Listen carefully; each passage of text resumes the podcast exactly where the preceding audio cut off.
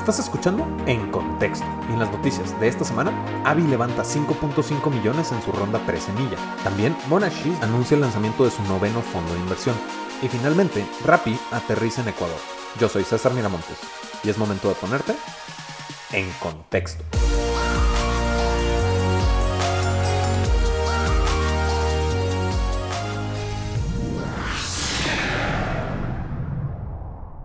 Bienvenidos al episodio número 13 de En Contexto, donde hablamos de las noticias más importantes en el mundo del emprendimiento, tecnología y capital de riesgo en América Latina. Como siempre, yo soy su conductor César Miramontes y me encuentro al lado de Víctor Cortés. ¿Cómo estás, Víctor? César, ¿qué tal? ¿Todo bien? Así es, estamos en pleno rush de cafeína a las cinco y media de la tarde. ¿Cuántas, tazas, llevamos? Yo creo que unas cinco. No, yo, ya perdí la cuenta, pero vamos comenzando con la primera parte que prometimos el episodio pasado. Los invitamos a que nos mandaran un correo, a que nos escribieran por Twitter, este, por todos lados, ¿no? Con el hashtag en contexto, para hacernos preguntas relacionadas con el eh, mundo del emprendimiento, ¿no? Entonces, realmente sí tuvimos varias preguntas interesantes. De esas conglomeramos las que sentimos que resaltan un poco más. Entonces vamos a sacar las, que resaltan más porque incluso algunas se repitieron, ¿no? Entonces, eh, fuera de mencionar a las personas que estuvieron, les agradecemos muchísimo por su participación. Eh, recuerden que me pueden mandar un correo a cesar.contexto.com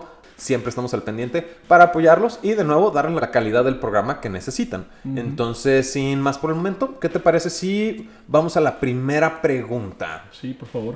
Ok, la primera pregunta es, más allá de las barreras regulatorias y la diferencia de divisas, ¿qué otros factores pueden explicar el enfoque nacional de las startups en Latinoamérica? Es una muy, muy buena pregunta. Esta, eh, esta pregunta va, sentimos que va un poquito más por el lado de cuando estábamos hablando, sacamos la entrevista de Víctor Noguera, cuando estábamos hablando de los modelos repetidos, ¿no? Como Flat, como Loft. ¿Loft? Sí, sí, creo que hay que explicar de dónde viene esta, esta pregunta, ¿no? Y, realmente, bueno, la pregunta parte de eh, lo que ya habíamos mencionado antes, ¿no? Que era el enfoque nacional de Flat en México Open Casa en Chile. Este, y estos modelos no solo de PropTech, pero también lo habíamos visto con, autos. Está Kavak, está Checkers, está Volanty y, que se están enfocando muy en sus países, ¿no? Mucho, mucho en, cubrir su mercado nacional y no tanto en voltear a ver al resto de la región.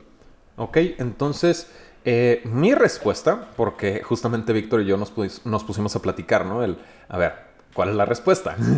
Entonces, eh, mi eh, respuesta como tal, de nuevo, yo soy César Miramontes y mi respuesta sería más por el lado de que mucho tiene que ver en las personas que están detrás en la toma de decisiones. Este enfoque nacional también hay que recordar que las, las startups, que pues obviamente están trabajando con capital privado, pues ese capital privado lo sacan de una de un fondo de inversión, aceleradora, incubadora, lo que quieras, pero finalmente todos los que están dispuestos a invertirle a tu negocio tienen una tesis de inversión y estas tesis de inversión están enfocadas a ciertos eh, parámetros. Entonces, por ahí puede ser un factor que tome decisiones, el, ok, yo creo firmemente en que le inviertas o te expandas en México, a mí no me interesa que te vayas a Colombia todavía, por ejemplo. Entonces, por ahí yo siento que va más por la tesis de inversión de pues los inversionistas de riesgo. Sí, creo que tiene, creo que tiene sentido hasta cierto punto. No sé a qué inversionista no le gustaría que su empresa se pudiera expandir internacionalmente, pero creo que sí por ahí hay, hay una razón que puede ser, digamos que las, los compromisos que, es, que hay en, en los term sheets o en las, en las hojas de términos con inversionistas. Exacto. La otra que ahorita vamos a platicar un poco más al respecto porque creo que la noticia, la primera noticia que tenemos va muy ligada al tema, es que muchos de estos negocios son muy intensivos de capital. Es decir, y partiendo del ejemplo que ya mencionábamos, ¿no? con, con Flat, con Kavak, en donde realmente es un modelo de compra inmediata, necesitas tener inventario, necesitas desembolsar el capital para poder comenzar a operar, ¿no? No es tan fácil como una plataforma que no tiene que hacer esa inversión en activos eh, físicos, activos fijos. Un marketplace es mucho más fácil que se pueda expandir a otras partes de la región que una plataforma de compra inmediata. Entonces, creo yo que esa es la razón principal por la que se está dando mucho este enfoque nacional de startups. A final de cuentas, pues el dinero es el que lo está decidiendo, ¿no? Dentro de ambas de nuestras teorías. Vamos a continuar. Nuestra segunda pregunta es... ¿El enfoque nacional fomenta las adquisiciones y las fusiones de startups como estrategias para expandirse en Latinoamérica? Sí. no, creemos eh, que sí, definitivamente es una excelente manera de expandirte por medio del, pues me junto con una startup de, otra, de otro país que ya tiene el conocimiento del mercado, ya tiene cierto avance dentro de la industria misma que tú operas, pero en otro país, pues finalmente sí facilita eh, todos estos procesos. Finalmente considero que sí es una, una, estrategia de expansión. Sí, es... No es la única. No, estoy, estoy de acuerdo y creo que, creo que le diste en el clavo. Eh, es mejor aprovecharse y apalancarse de lo que ya se construyó eh, para hacer esta expansión. Ahora, no siempre es fácil, ¿no? Siempre existe el, el, ego de los founders que puede meterse en el camino de concretar una buena, una buena transacción, pero es algo que se está viendo mucho más frecuentemente y además está siendo incluso mm, impulsado por los mismos inversionistas, ¿no? SoftBank, al invertir en startups del mismo modelo en diferentes países, a fin de cuentas, lo que está buscando es em, o, le está apostando mucho al mercado porque cree que hay mucho espacio, o realmente está viendo a largo plazo una fusión que pueda existir. Lo mismo pasa, por ejemplo, con Angel Ventures. Ellos invierten a lo largo de la, de la, Alianza del Pacífico y pueden identificar modelos que tienen similitudes. Pasó, pasó de hecho hace poco con, con Alameda y Mubler, que son dos startups que están desenvolviéndose en, en la industria de pues justamente los muebles y se, se gestionó esta fusión impulsada por Angel Ventures, ¿no? Para pues acaparar más market share con dos startups que ya estaban bien posicionadas en sus respectivos mercados.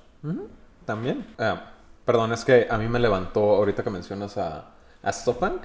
Lo que hace es que colaboren, no que se adquieran. Sí, pero puede que llegue a haber una fusión. O sea, no, no, sí, no, hemos visto una. No hemos visto una, pero yo no descarto que pueda existir alguna. Incluso adquisición por parte de su portafolio más grande, el, Vision Fund, ¿no? Sí, sí, sí, yo estaba pensando más por el lado de, de, lo que hablamos en los episodios pasados, ¿no? Como Madeira Madeira, que levantó inversión de SoftBank, pero también está, le invirtieron a Oilist, ¿no? Y Oilist es este marketplace que pues finalmente también le están invirtiendo a Madeira Madeira mientras le invierten a, a, a Oilist de una manera muy indirecta, pero lo están haciendo. Entonces, eh, sin regresar a los episodios pasados, sin repetir contenido, vamos a nuestra tercera pregunta. Esta está curiosa. ¿Existe alguna empresa con la propuesta de Urban que opere en Colombia? Esa respuesta directa, la verdad, la verdad, si bien sí la tenemos, a mí me encantaría hacerte una invitación a que visites nuestra base de datos donde tenemos justamente todo este tipo de modelos, ¿no? Donde las startups las tenemos separadas por industria, por región, por inversionistas y podemos revisar incluso eh, los capitales que levantan, ¿no? Vaya, que puedas, que puedas explorar todas las startups con modelos similares en la región, a grosso modo, ¿no? Exactamente. Entonces esta pregunta sobre todo la metemos para meterle la publicidad a nuestra base de datos, que está fenomenal. Y entonces, con eso concluimos la parte de las preguntas. Eh, qué bueno que justamente acabamos de platicar de las startups de Capital Intensive, porque pues es una gran noticia la que acaba de suceder en Colombia. ¿Te parece si comenzamos con la primera noticia que es Avi? Sí, adelante. Ok, Avi. Avi en Colombia. Avi en Colombia tiene una noticia muy que a mí me llama muchísimo la atención. Sé que decimos esto bastante, ¿no? Pero para empezar, Avi acaba de levantar una pre-ronda semilla. Y esta pre-ronda semilla, ¿de cuánto creen que fue? Pre-ronda semilla. Cuando hemos hablado de que ya las rondas semillas están llegando a los 10 millones y me hacen vestirme de unicornio, pues realmente cuánto considerarías tú que una pre-ronda semilla aproximadamente podría ser? Pero es que ya me sé la pregunta. Sí, yo lo sé, yo lo sé. Realmente le estaba preguntando a la, audiencia, pero me da gusto que disfrutes del programa estando en el programa, ¿no? Totalmente. Realmente la cantidad que se levantó fue de 5.5 millones de dólares para una ronda pre-semilla. Estamos hablando y es algo que mencionamos en todos los programas y no nos vamos a cansar de decir, es una cantidad exorbitante.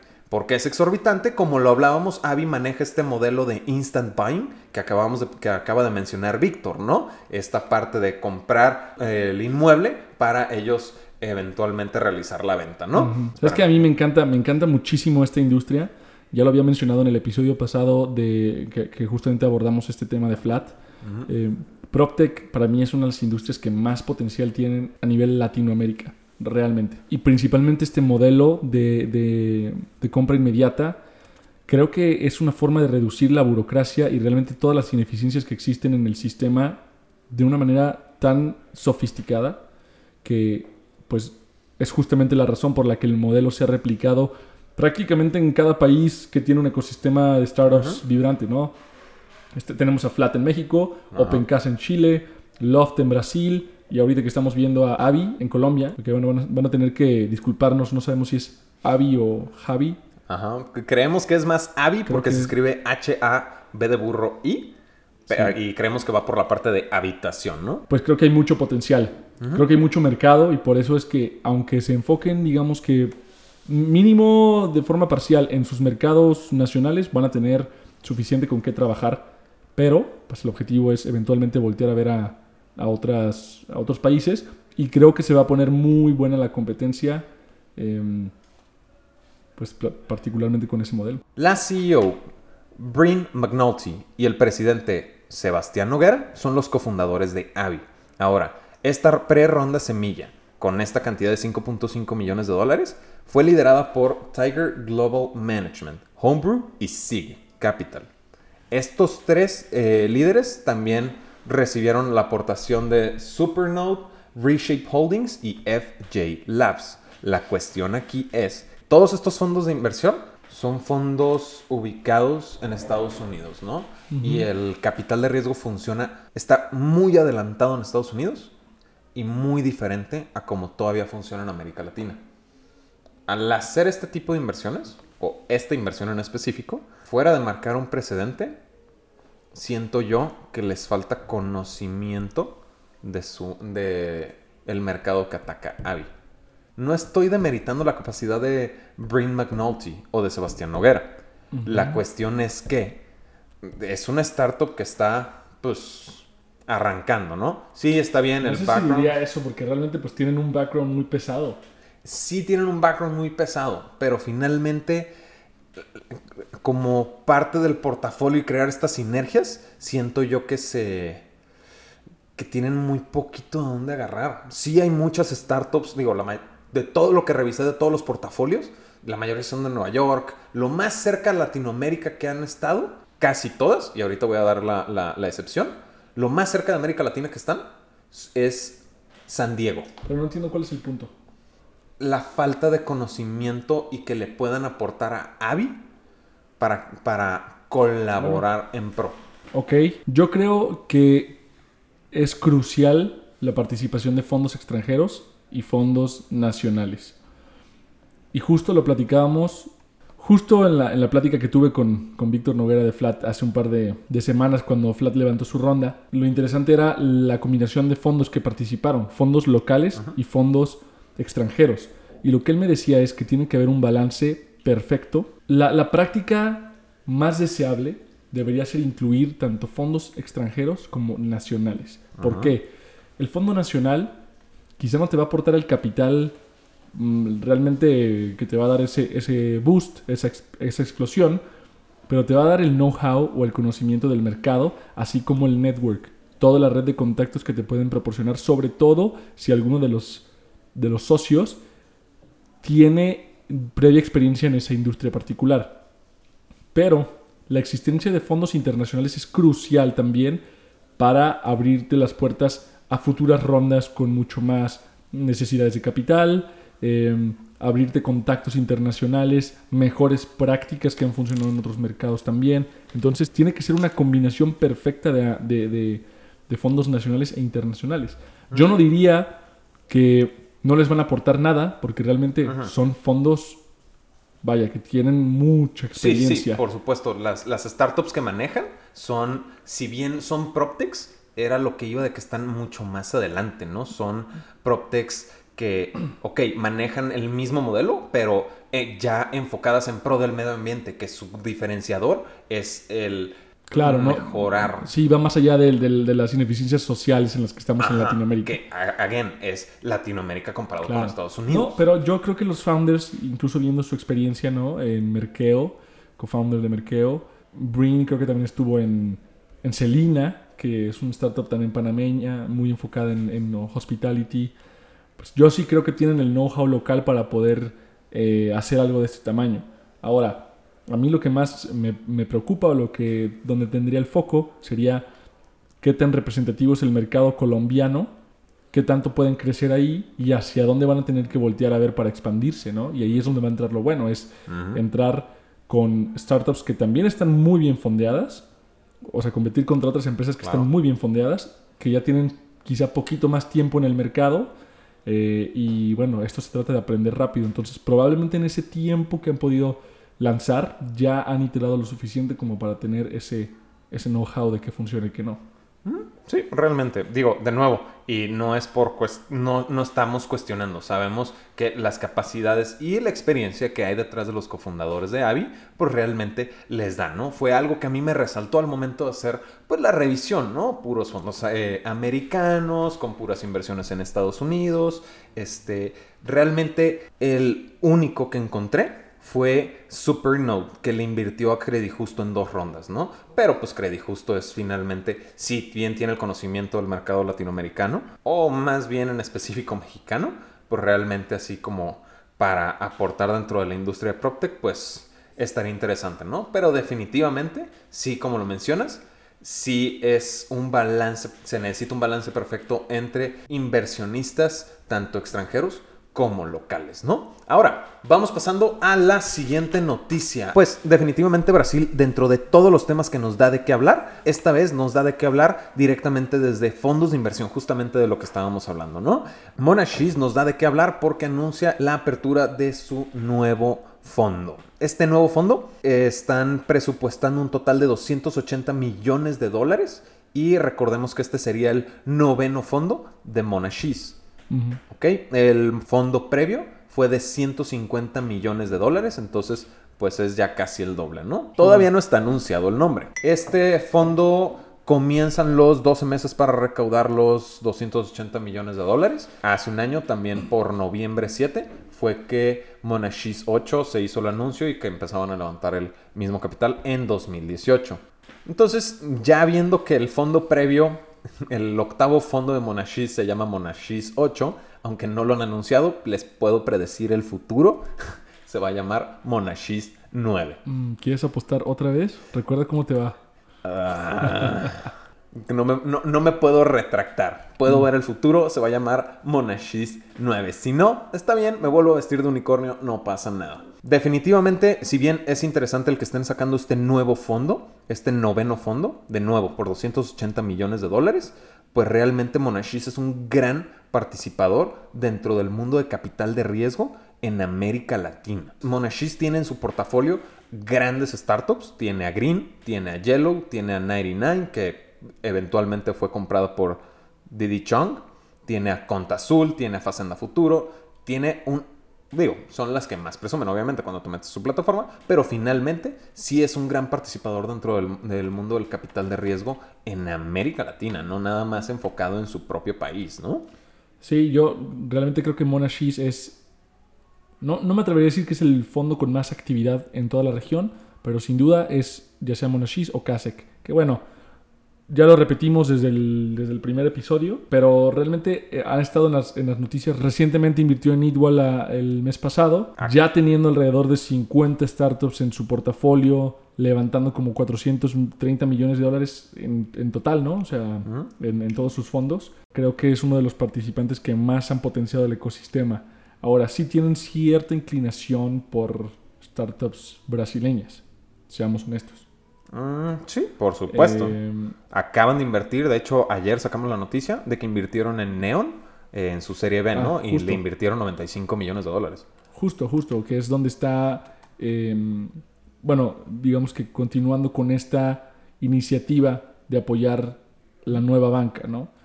Eh, sí tiene cierto enfoque, pues está invertido en Facenda Futuro, está invertido en 99, este, tiene un par en México, Green, eh, Loft, justamente así, ahora que, que, que platicamos Ah, sobre, sí, sobre Avi, Ujú. Rappi Colombia, en fin, varias startups. Entonces, eh, digno de mencionarse, Monashis. Ujú. Mona Shiz, gran participadora en el mundo del capital de riesgo en América Latina, ¿no? Y con eso concluimos la parte de Brasil y vámonos a nuestra última noticia que es Rappi. Rappi, pero no específicamente en Colombia. Eh, Rappi acaba de lanzar en Ecuador. Sí, es, me parece muy interesante porque ya había escrito justo sobre un contendiente ecuatoriano muy interesante que es para llevar. Así eh, es. Que también básicamente es, es un, es un modelo réplica de, de Rappi o Delivery. eh, pero como estaba descuidado el mercado, eh, los founders decidieron aprovechar la oportunidad y comenzar con, con su, con su compañía, ¿no? Ahora, la presión ya se les viene fuerte porque ya tienen ahora sí al gigante latinoamericano en su, pisando su propia tierra. Entonces, pues a dónde voltean, porque también si empiezan a, a- a- a ver a otros países más pequeños, tenemos también ahí a Hugo, ¿no? Hugo App, que es otra startup de delivery que está sigilosamente conquistando los países centroamericanos y de Caribe. De hecho, Hugo ya tiene presencia en El Salvador, Guatemala, en varios países de Caribe. No recuerdo realmente cuál, cuáles son exactamente, pero eh, está difícil voltear a ver dónde hay oportunidad ahorita para la industria de delivery. Yo creo que es un mercado completamente saturado. Eh, Tengo la respuesta para ti de ese tema en específico. no, era, no era pregunta realmente, pero Ah, no, no, no. Entonces tengo mi, mi, mi contraargumento, Ah, ¿no? eso, Porque eso. yo también dije, ok, va Rappi a, a- a Ecuador, ¿no? En Ecuador, a ver, ¿quién opera en Ecuador? Definitivamente para llevar, que es Nacional de Ecuador. También opera Globo, pero, y esta es la parte interesante, uno diría que sí, en efecto, la industria de delivery ya está sobresaturada. Pero para llevar, justamente dijo, a ver, sí está sobre, eh, sobresaturada, pero en las ciudades más populares de los países. Entonces, Rappi va a lanzar en Quito y Guayaquil, pero adivina dónde no opera para llevar. De hecho, sí, sí recuerdo justamente eso. Ellos, su propuesta de valor es cubrir las zonas más remotas, ¿no? Exacto. Para llevar opera en Coca, en Manta, Qué en bueno. Puerto Viejo. Está, me, me gusta, me encanta eso justamente porque se está atendiendo un sector que no tenía esa atención antes, ¿no? Pero, ¿qué, qué tanto, ¿qué tanto van a poder crecer en estas regiones, en estas ciudades donde no hay tanto volumen de transacciones, ¿no? Eh, es algo para considerar. Quizá el crecimiento no sea exponencial y quizá ellos, los founders, están felices con esto, ¿no? Pero bueno, es nada más un punto que, que dejamos ahí para, para considerar y Sí, sí, sí. reflexionar. Sí, yo también imaginé que se iba que se iban a empezar a comer me- el mercado entre los rapitenderos y los correcaminos, como le dicen a los distribuidores de para llevar, pero finalmente sí están atacando zonas geográficas diferentes, ¿no? Que se me hace súper inteligente de para llevar, que dice, a ver, Rappi se está comiendo Latinoamérica y no tarda en avanzar a otro lado. Entonces, pues me voy a ir a las zonas que Rappi definitivamente no va a atacar porque él está en las zonas más importantes, ¿no? Sí, ahí es donde vamos a ver realmente cuáles son los, los unit economics de, de esa industria, ¿no? Cuando no está siendo fondeada con las cantidades exorbitantes de capital que cuenta Rappi, ahí es donde vamos a ver realmente si el negocio a manera de unidad es rentable o no. Te digo, a mí me encanta lo que hace para llevar, nada más es cuestión de que de analizar si realmente es un negocio exponencial, estar en esas zonas desatendidas o no. Mm, Digo, la noticia, le robamos su, su protagonismo a Rappi, porque terminamos hablando de para llevar. No, pero, no, no, pero hablamos de, de realmente cómo está la situación en Ecuador. Sí. Eh, finalmente, pues sí es esta parte del Rappi sigue y sigue expandiéndose, ¿no? Acabamos de hablar de Rappi en Costa Rica, por ejemplo, ¿no? Que eso ni siquiera está en sus ah, preguntas frecuentes de su plataforma, todavía no tiene ni siquiera Costa Rica, mucho menos Ecuador, ¿no? Que se está haciendo más y más y más y más grande, ¿no? Y in- incrementando sus productos, pero no nos vamos a meter a esa discusión. eh, que siempre tenemos con Rappi. Entonces, pues realmente con eso hemos cubierto las noticias más importantes del mundo del emprendimiento, tecnología y capital de riesgo. Los invito de nuevo a mandarnos preguntas, eh, comentarios, tanto a correo, Twitter, Facebook, a donde quieran, pero pregúntenos y con muchísimo gusto les damos un apartado para responder sus preguntas. ¿Sabes qué está interesante? ¿Qué? El 3 de diciembre cumplimos un año de aparecer por primera vez en internet. Es cierto. el- Va a haber una dinámica interesante, va a haber una dinámica interesante que todavía no voy a mencionar, pero en el próximo podcast vamos a contar un poco más al respecto. Incluso previo a eso, en redes sociales, particularmente en Facebook, vamos a estar comentando la dinámica. Estaría buenísimo que Fantástico. participaran, sí, que participaran. El próximo podcast nos vemos aquí de regreso. Es cierto, estamos a punto de lanzar una gran dinámica por cumplir un aniversario con contexto. Entonces, pues, como lo acabo de mencionar, concluimos con las noticias. De nuevo, yo soy César Miramontes Yo soy Víctor Cortés. y ahora sí estás en contexto.